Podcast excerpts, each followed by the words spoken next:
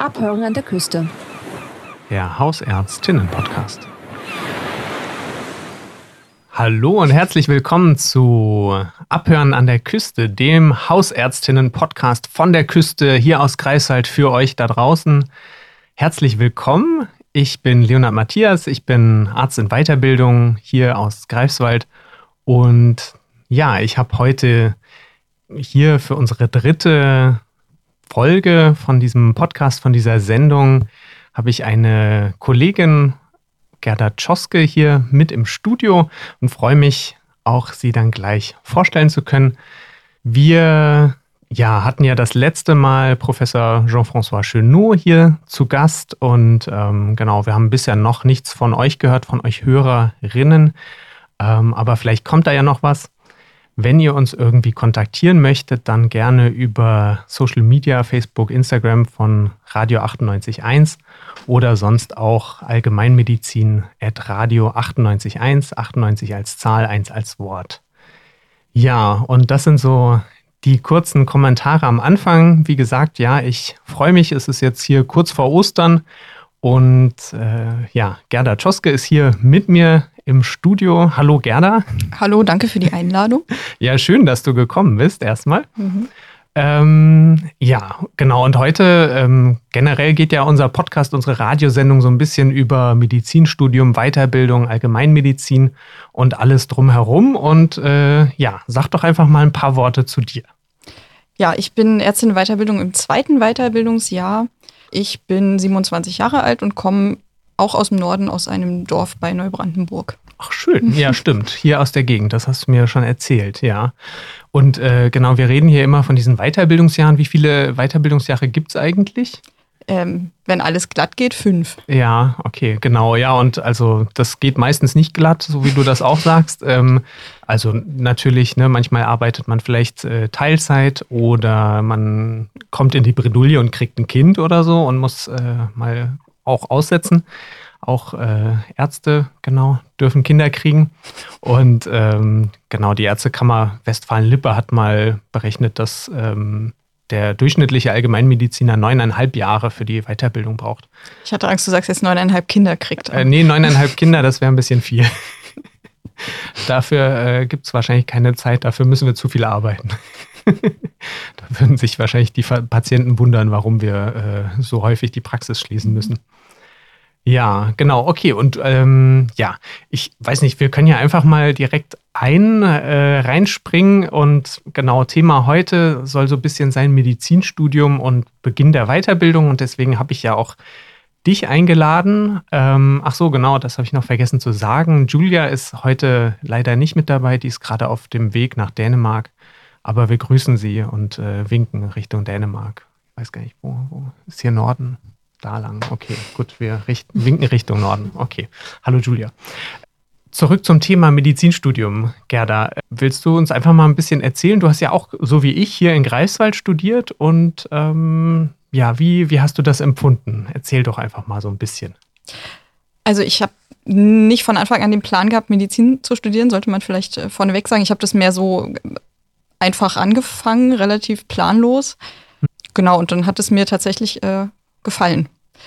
Und das ist hier in Greifswald so, äh, wie das in den meisten anderen Unis in Greifswald ist, äh, in Deutschland ist, dass ähm, die, das Studium in zwei Teile gegliedert ist, in eine Vorklinik und eine Klinik. Das ist eine Aufteilung, die es, keine Ahnung, schon seit 100 Jahren gibt und sich niemals ich verändert glaube, hat. Ja, ja, genau, ungefähr 100 Jahre. Genau, es, gibt ein, ja, es gibt ein paar Modellstudiengänge, ähm, die machen das äh, anders. Das ist relativ neu, aber hier in Greifswald ist das mhm. nicht so.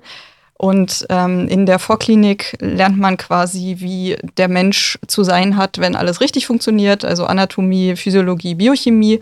Ähm, ist relativ naturwissenschaftlich orientiert, mhm. würde ich sagen. Ja, genau. Und man hat ja auch noch so Grundlagenfächer wie Physik genau. und Biologie. Mhm und äh, medizinische Psychologie. Stimmt, das ist ja. so ein bisschen, glaube ich, das, was einen schon am ehesten auf das spätere Arztleben, das Arztsein vorbereitet.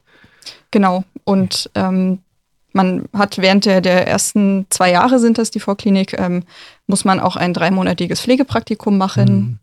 Ähm, also ein bisschen Praxis ist schon mit dabei. Und das, diese, diese ersten zwei Jahre schließt man dann ähm, idealerweise mit dem sogenannten Physikum ab oder auch dem ersten Staatsexamen. Und danach geht es dann weiter mit der klinischen Ausbildung. Das heißt, man geht dann sozusagen in die einzelnen klinischen Fächer, innere Medizin, Chirurgie, Frauenheilkunde, mhm. Allgemeinmedizin und so weiter. Da klappert man alles einmal ab. Mhm.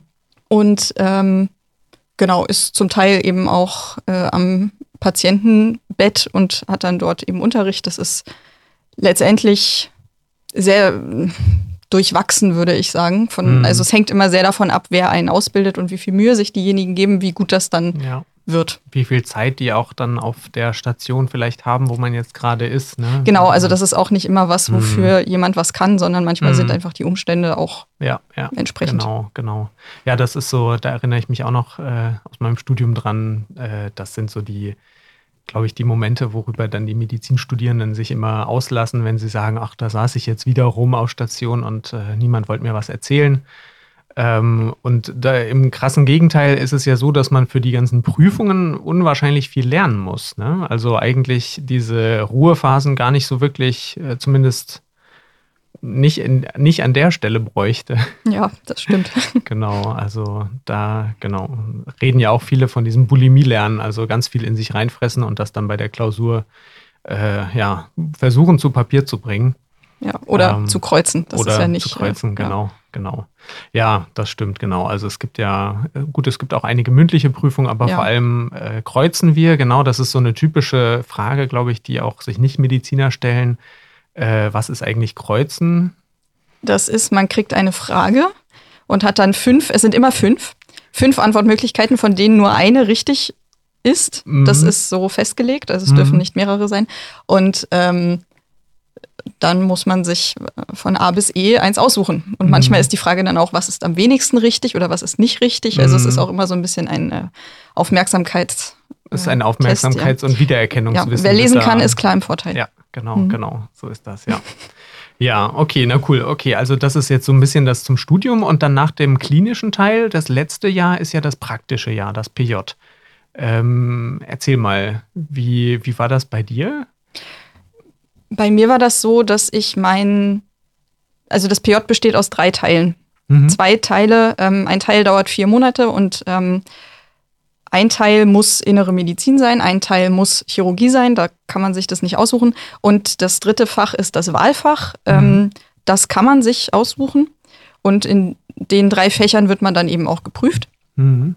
Und ähm, Genau, die, ich habe das PJ bewusst nicht an der Uni gemacht, tatsächlich, weil ich noch andere Krankenhäuser hier in der Region kennenlernen wollte und auch mal mhm. aus der Uni irgendwie raus wollte. Und habe dann als Wahlfach Allgemeinmedizin gewählt. Mhm. Ach, schön, sehr schön. Super, ja, das habe ich auch gemacht. äh, was für ein Wunder. genau, und ähm, ja, ich habe das letzten Endes auch nicht bereut. Ich äh, hoffe, du auch nicht. Nein. Auch. ja, okay, cool. Genau, und das äh, Spannende, genau, dieses PJ, das gibt es irgendwie seit dem frühen 20. Jahrhundert, weil man da schon gemerkt hat, dass das Medizinstudium die Studierenden nicht ausreichend auf das spätere Arztsein vorbereitet und man da so ja ein einjähriges Praktikum letzten Endes ja äh, vorgeschrieben hat. Ähm, das fand ich ganz, ganz spannend. Mhm. Also auch Leute, die vor 100 Jahren studiert haben, haben schon nach diesem Schema studiert. Das wusste ich nicht. Ja, da hat sich äh, anscheinend in der Didaktik, Medizindidaktik noch nicht so viel geändert, dass man das ändern müsste. Äh, das ist jetzt natürlich etwas sarkastisch gemeint. Ich glaube, dass sich schon die Lernmöglichkeiten ja doch ganz schön krass äh, verändert haben. Ja. So. Ich meine, man hat ja auch vorher ein bisschen Praxis. Man macht ja während dieses äh, klinischen Abschnitts, mhm. also der Abschnitt, der nach dem ersten Staatsexamen kommt, ähm, muss man auch vier Monate Formulaturen machen. Das heißt, das, genau. da kann man sich auch relativ frei aufsuchen, aussuchen, wo man hingeht, ob das eine Praxis ist, ob das ein Krankenhaus ist, mhm. welche Station das ist.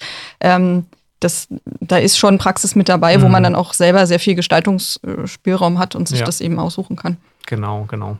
Und äh, man muss natürlich dazu sagen, dass tatsächlich die Politik das Medizinstudium auch ein bisschen modernisieren möchte und gibt es diesen Reformplan Medizinstudium 2020. 20 hieß der, glaube ich, oder ich 2025. Ja. War das nicht schon? War das nicht schon? Ja, genau. Äh, wie das immer so ist, dauert das alles ein bisschen und leider hat es die letzte Bundesregierung nicht mehr geschafft, das durchs äh, Parlament zu bekommen, sodass äh, ja, die jetzige Regierung, naja, mit anderen Dingen beschäftigt ist. Dann kam auch noch Corona dazwischen und jetzt noch der Ukraine-Krieg.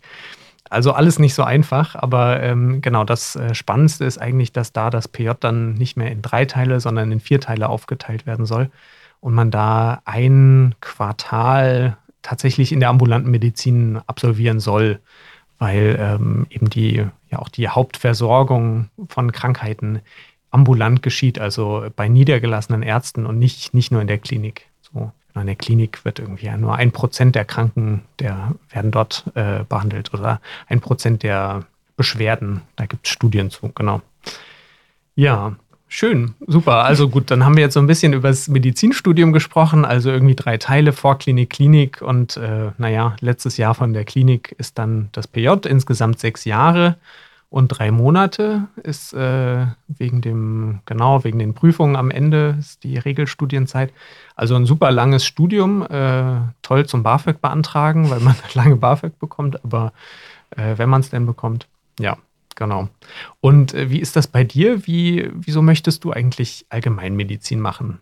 Das hat im Studium angefangen, dass ich das wollte tatsächlich. Ähm, ich wollte erst was ganz anderes werden. Mhm. Und das hat sich dann so im Studium herauskristallisiert, dass ähm, das eventuell doch das Richtige für mich ist. Mhm. Ähm, überraschenderweise, das hätte ich am Anfang des Studiums niemals gedacht, dass ich Allgemeinmedizin machen. Also überhaupt nicht. Das war so ja. ungefähr das Letzte, von dem ich dachte, das möchte ich machen. Okay, vielleicht nicht das allerletzte, aber schon eher so auf den hinteren Rängen. Und das hat sich dann mhm. äh, im Studium einmal komplett umgedreht. Mhm. Und woran lag das? Zum einen hat mir das immer gefallen, dass ähm, man in der Allgemeinmedizin einen ganzen Menschen behandelt letztendlich. Also wenn man mhm. in den einzelnen Fachdisziplinen ist, guckt man sich immer eben das an, worauf man spezialisiert ist. Und ich mhm. fand das dann immer in Formulaturen und so und auch in, im Studium immer ein bisschen unbefriedigend, weil ich dachte, oh, ich möchte mich eigentlich um das auch noch kümmern, weil mhm. das ist mir jetzt auch noch zusätzlich aufs, aufgefallen. Ja, ähm, klar genau, das ist in den, das ist in der Allgemeinmedizin eben äh, möglich und das ist ja dann auch unser Job. Mhm. Genau, dann hatte ich ein äh, sehr gutes Blockpraktikum in der Allgemeinmedizin. Das ist halt ein Teil des Studiums, den man verpflichtend machen muss. Da ist mhm. man zwei Wochen in einer allgemeinmedizinischen Praxis. Mhm. Da, das ist halt super, weil man hat eine 1 zu 1 Betreuung. Ja, anders in, als ja. meistens auf den Stationen, ne, genau. ne, wo man nur einer von vielen ist ja. oder so. Ja. In meinem Fall war es sogar eine 2 zu 1 Betreuung, weil da mhm. zwei Ärztinnen in der Praxis waren. Wow. Und ähm, das war äh, ganz toll und da habe ich äh, erst mal, zum ersten Mal gemerkt, dass mir das die, die, die äh, Arbeitsweise gut gefällt. Mhm. Und was mir auch gut gefallen hat, war tatsächlich in der Lehre an der Uni, dass ähm, so viel Wert auf Evidenz gelegt wurde. Das ist in den anderen mhm. Fächern sicherlich kommt das auch vor, so, mhm. aber das in der, in der Allgemeinmedizin war das eben immer ganz besonders präsent. Mhm. Das hat mir gut gefallen, weil ich das mag, wenn Sachen logisch sind und Evidenz beschäftigt sich ja damit. Ja, was äh, erklär noch mal ganz kurz für die Nichtmediziner, die vielleicht hier zuhören, äh, was, was verstehst du unter Evidenz oder was ist Evidenz?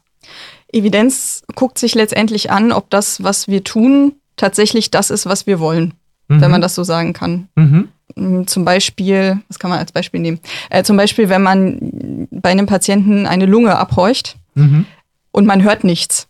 Heißt mhm. das dann wirklich, dass er nichts hat? Oder gibt es eine bestimmte Prozentzahl, Prozent, eine bestimmte Prozentzahl, ja, ja. Mhm. Ähm, die nichts hat und man, oder die was hat und man hört es nicht. Mhm, mhm. So, und das ist so auf, also das ist jetzt mhm. das absolut einfachste Beispiel, was mir einfällt, aber ja, letztendlich beschäftigt ja. sich ähm, Evidenz damit, ist das, was wir tun, sinnvoll? Mhm. Können wir bestimmte Sachen weglassen? Sollten wir bestimmte Dinge tun? Sollten wir mhm. bestimmte Dinge unter bestimmten Voraussetzungen tun?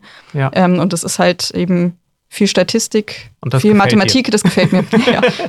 Sehr schön, ja, super. Ja, ich glaube, so ein ganz klassisches Beispiel, wo ich mich das erste Mal auch so im Studium mit Evidenz auseinandergesetzt habe, ähm, war, als ich mich darum gekümmert habe äh, oder mich damit beschäftigt habe, äh, wie sinnvoll Homöopathie ist, zum Beispiel, oder so andere ja, ähm, alternative Heilmethoden äh, werden sie ja häufig genannt. Ähm, und da kam ich eben auch darauf, dass es, also um, um herauszufinden, zum Beispiel, ob eine Behandlung Sinn macht, braucht man, muss man das irgendwie verblinden. Also der Arzt darf nicht wissen, die Person jetzt das richtige Medikament bekommt ähm, und dann braucht man noch ein Placebo, also etwas, was so aussieht wie das Medikament oder aussieht wie die gleiche Behandlung.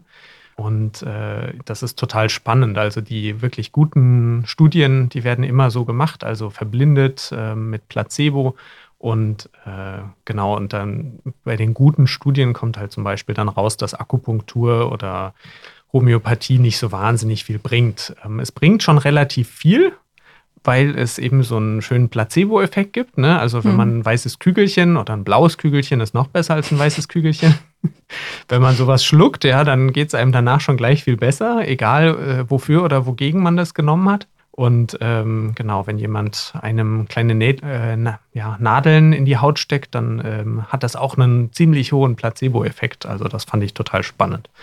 Ähm, genau, also Homöopathie wirkt nicht besser als Placebo, ist so die ja, Meinung der evidenzbasierten Medizin. Genau. Und ähm, das ist natürlich, äh, ich will damit natürlich niemanden angreifen, der das total toll findet und total klasse findet und das gerne macht. Ähm, aber ist dann zum Beispiel die Frage, ob die Krankenkassen dafür bezahlen mhm. sollten. Ja, man muss auch sagen, das ist ja, ist ja auch durchaus äh, schulmedizinisch auch eine schöne Zeit. Tschüss.